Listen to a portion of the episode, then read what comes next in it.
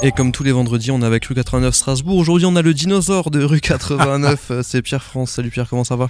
Ouais, salut. euh, je vais prendre une petite voix. Je vais prendre Salut les jeunes. Salut les jeunes. En- En tout cas, t'as bougé la tête sur euh, l'instru de Ice Spice, hein, donc ça c'est cool. Ah, écoute, euh, ça a l'air stylé. Hein. Je, vais, je me suis noté le nom. Je vais regarder. C'est de la musique de jeunes en tout cas. On va parler de plusieurs sujets, semaine très chargée euh, pour vous, tu me le disais euh, hors antenne. On va commencer par un Strasbourgeois, un lanceur d'alerte, comme on dit dans le milieu, qui a dénoncé des fraudes du géant pharmaceutique Roche en Irlande. Ouais, ouais, tout à fait. C'est une histoire assez touchante de quelqu'un qui était chargé de la sécurité des médicaments au sein de cet énorme groupe pharmaceutique qui est Roche. Donc, il a, il a, tra- il a, il a chopé le, poste. euh, euh, le plus important dans cette branche euh, à Roche Irlande, à Dublin. Et puis il s'est aperçu qu'en fait il y avait des, il y avait le- le département marketing euh, s'était permis de retoucher certains documents euh, envoyés aux médecins. euh, oh bah il y a des effets secondaires, euh, on enlève les mentions euh, que, que ça pourrait dégénérer en, en, en décès. voilà, on enlève des risques. on enlève, par exemple, quand il est dit, bah, si jamais vous avez une allergie, il faut arrêter tout de suite le médicament. Ça, on ils, l'enlève, ont, ren- euh, ils ont remplacé ça par contacter votre médecin. Enfin voilà, Euh, c'est ce genre de ce genre de choses. Et, euh, et en fait, ça s'est très très très mal passé à partir du moment où il a où il a fait ce genre d'alerte. euh, et en fait, et c'est ce qu'on raconte dans, dans cet article, c'est une bataille en fait euh, entre un professionnel de santé et euh, et, et les puissances qui sont euh, chargées de vendre les médicaments euh, au sein des laboratoires et quand la, san- pharmaceutiques. quand la santé devient bien sûr un, un Ouais. business aussi. Et du coup, pendant Voilà. 4 ans, apparemment, il s'est battu euh, judiciairement. Ouais, ouais, bah alors. en fait, bon, lui, il a, c'est- souvent le cas chez les lanceurs d'alerte. hein, c'est que les lanceurs d'alerte, c'est souvent des, gens- des gens qui ont une éthique chevillée au corps, et c'est son cas euh, chez lui. et C'est-à-dire que lui, euh, euh, à partir du moment où, il a vu que, que, ce serait compliqué avec Roche, il n'a pas voulu euh, lâcher l'affaire, hein, comme d'autres auraient dit. Bon, bah, vous voulez pas, euh, voulez pas mettre les mentions légales sur vos documents, tant pis, je m'en vais.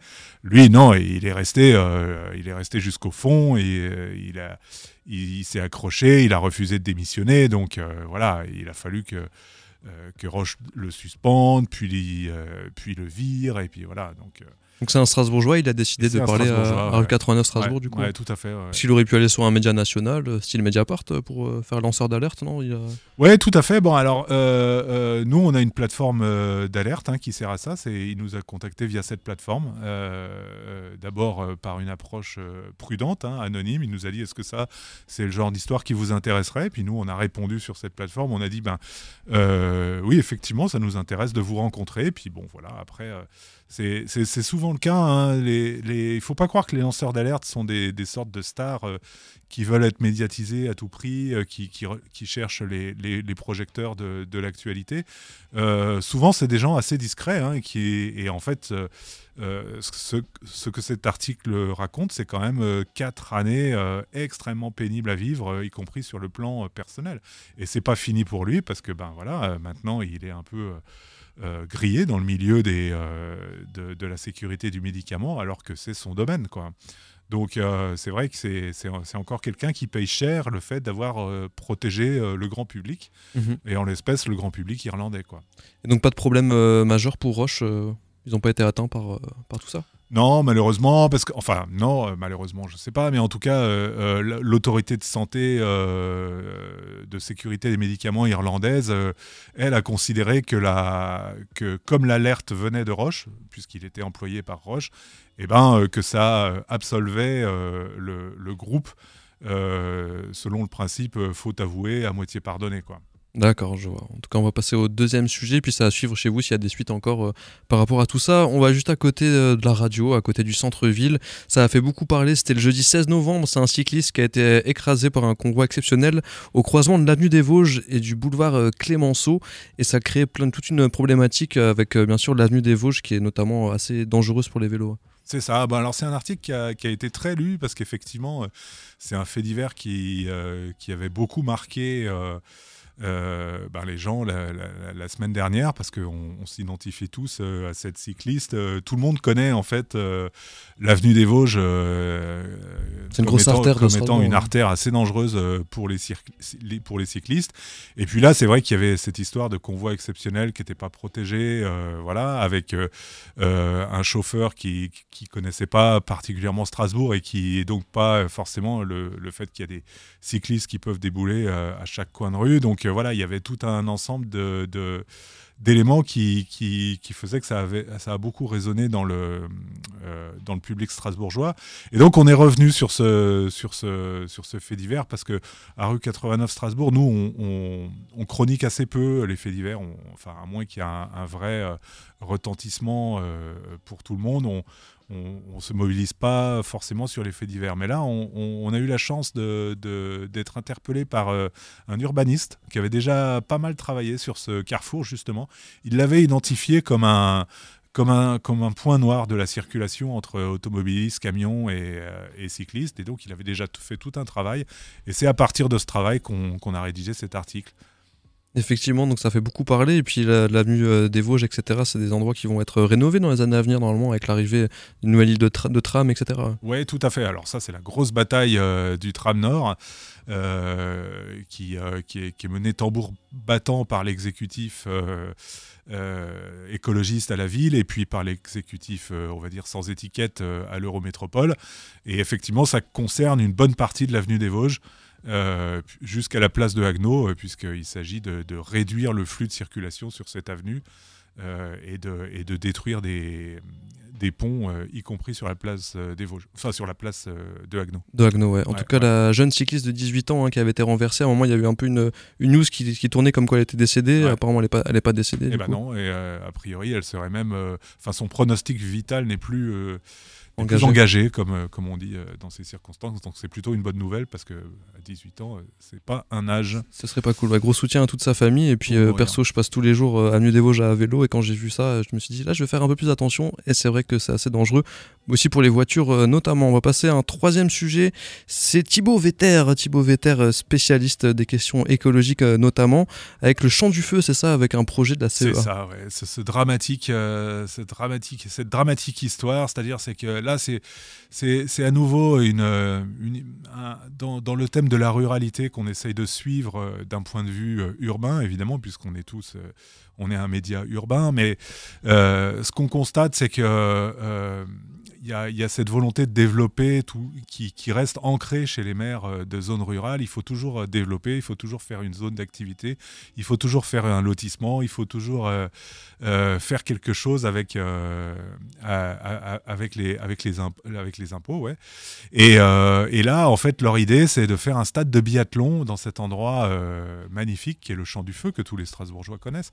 et tous les Strasbourgeois l'apprécient aussi parce que justement, il a son cadre préservé. Mhm. Euh, et, voilà, donc c'est un peu cette bataille sur qu'est-ce qu'on fait euh, d'un cadre préservé. Est-ce que euh, une forêt en l'état, ben, ça rapporte pas d'argent, ça rapporte pas de taxes d'habitation, ça rapporte pas d'activité, ça ne développe pas le territoire effectivement, mais ça a une fonction quand même. Et voilà, et donc en fait, ce, débat démocratique sur qu'est-ce qu'on fait des espaces naturels qui restent, euh, c'est ce qui est posé par cet article, puisque évidemment, euh, face à un projet de développement, euh, ben, c'est porté par tous les élus là-bas, et ben, la collectivité d'Alsace décide de soutenir.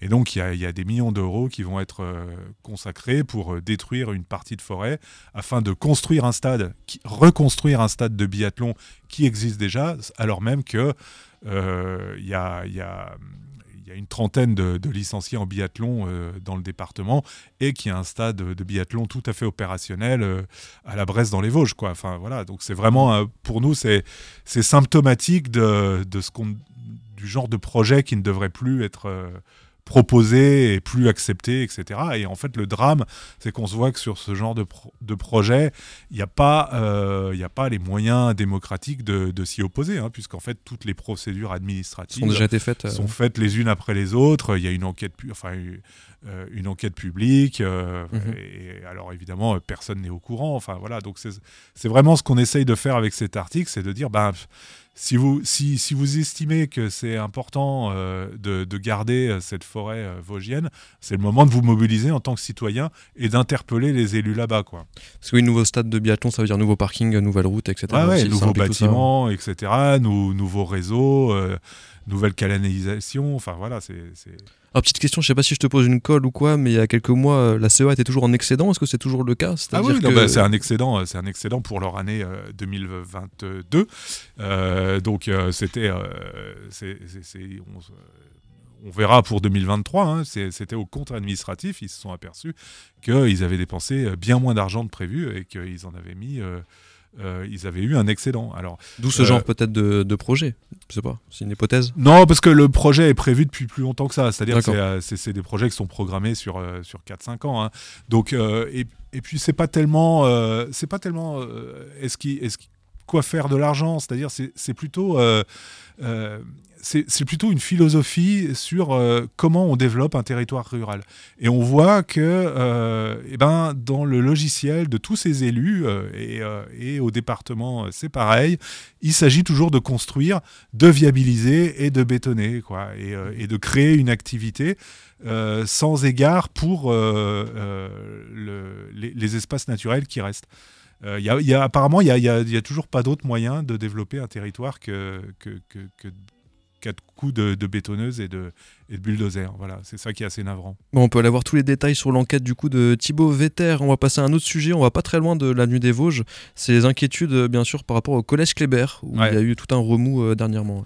Ouais, c'est vrai. Alors, on est allé voir euh, les professeurs qui sont très très inquiets, hein, qui, euh, qui ont, expliqué qu'en fait, euh, le, leur collège, euh, c'est quasiment un, collège de, quartier prioritaire, puisque 65% de, du recrutement là-bas euh, provient d'écoles de quartiers populaires. Donc, ils ont évidemment des, gros soucis d'intégration, hein, puisqu'en fait, on sait très bien que le, public venant des, quartiers populaires a, besoin de plus d'aide, plus d'accompagnement, puisqu'il y a des problèmes de langue, de compréhension, de, de devoirs, de, de, de rapport tout simplement avec le système éducatif.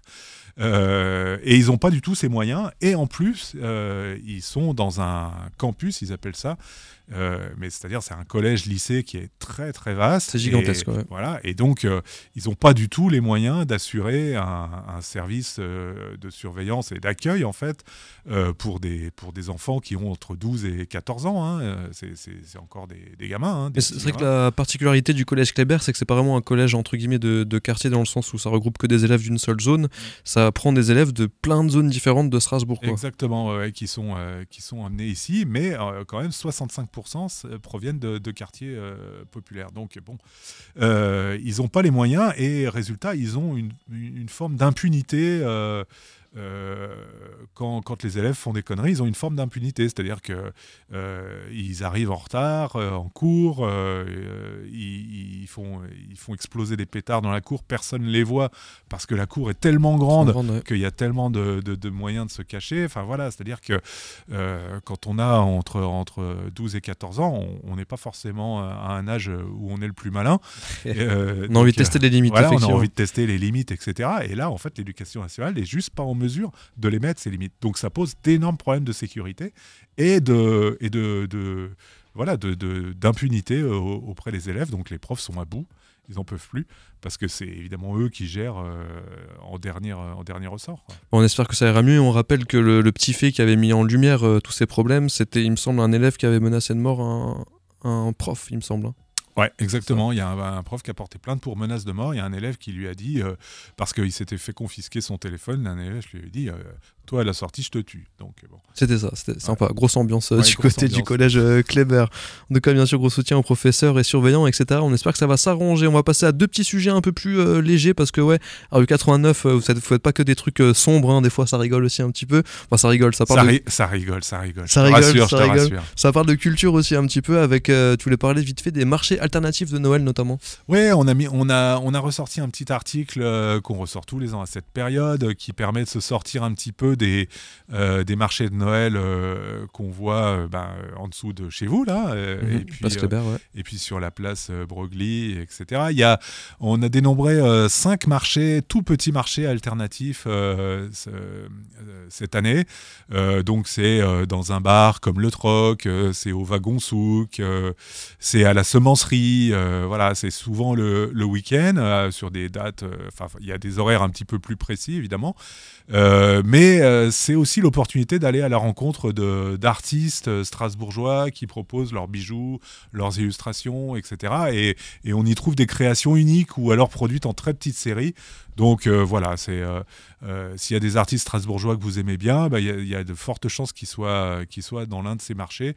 Et, ça fait des petits cadeaux fort sympas et en tout cas uniques. Et ça soutient aussi, bien sûr, les artistes locaux. Et puis, il y a aussi ouais. le marché off, place Grimainsen, euh, économie sociale et solidaire, euh, etc. Il n'y a pas que le marché, entre guillemets, commercial de, de Noël en plein centre-ville de Strasbourg. On passe au dernier sujet, parce que ouais, vous faites aussi un, un peu des annonces d'événements. Et là, notamment, ce soir, c'est le début de Paye ton Noël Mais par ouais, Pelpas. Paye ton Noël avec cette magnifique association Pelpas, euh, qui, tous les ans, là, c'est la 17e édition, si je me souviens bien.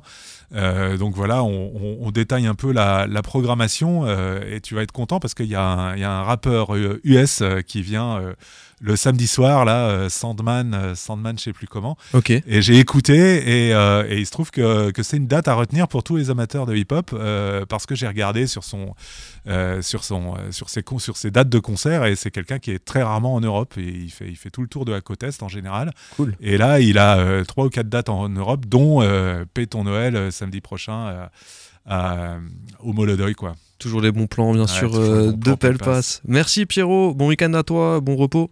Avec plaisir et à vous aussi. Et puis profitez bien de la magie de Noël, tout ça. Let's go.